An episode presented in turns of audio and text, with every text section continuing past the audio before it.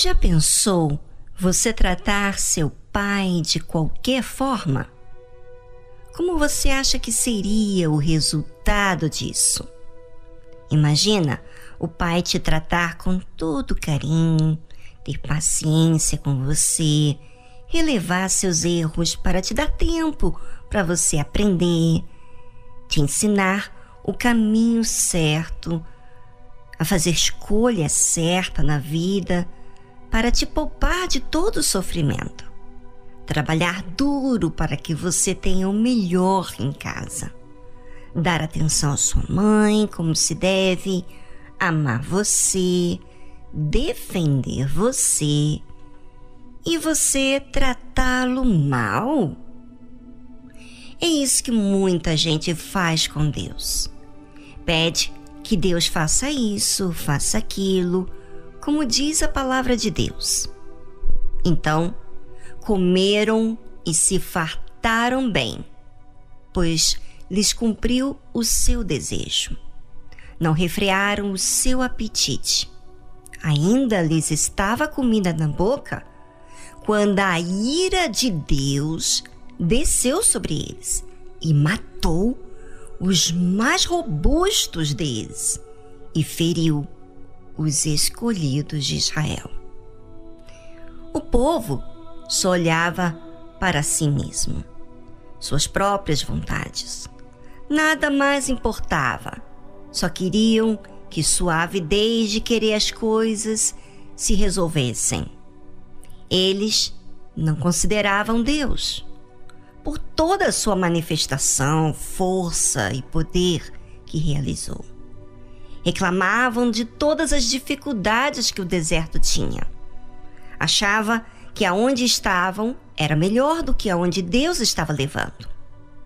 A revolta deles era tão grande em ter saído do Egito por deixar de ser escravo e, vamos colocar aqui entre aspas, correr risco de vida pelo ódio que os egípcios estavam tendo deles. Eles acreditavam mais no amparo dos egípcios, sendo escravos, do que de Deus. Remover eles daquele meio. Eles sabiam que Deus mexeu em algo que, vamos dizer assim, delicado. E eles não acreditavam que Deus seria o suficiente.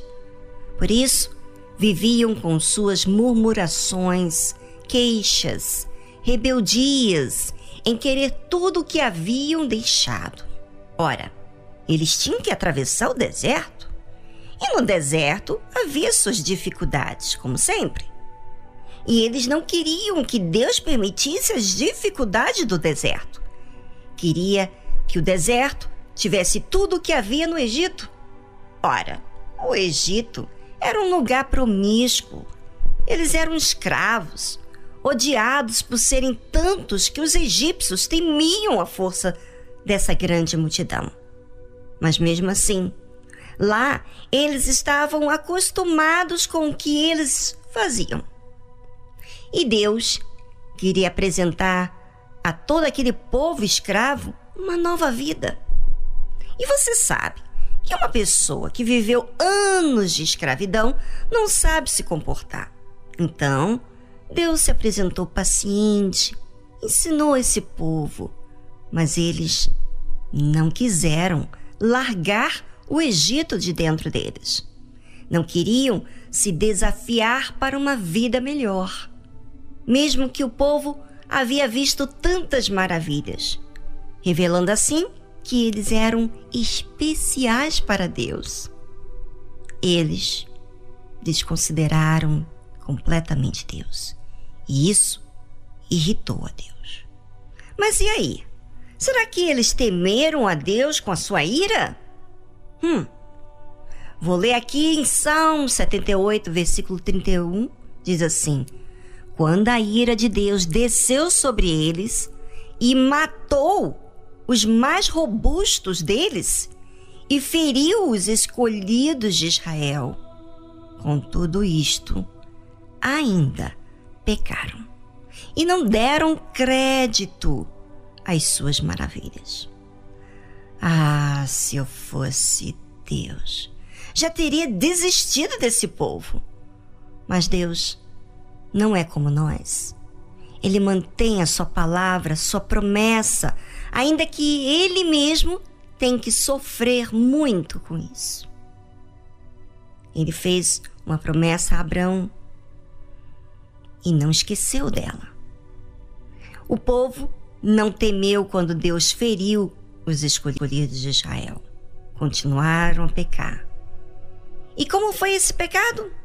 Não deram crédito às suas maravilhas.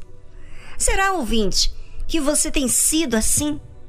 Dar mais crédito às ameaças das pessoas? Será que você é esse tipo de gente que Deus fez tantas maravilhas, mas ainda você acha que ele não é capaz suficiente de te resguardar diante dos que dizem por aí? Pense.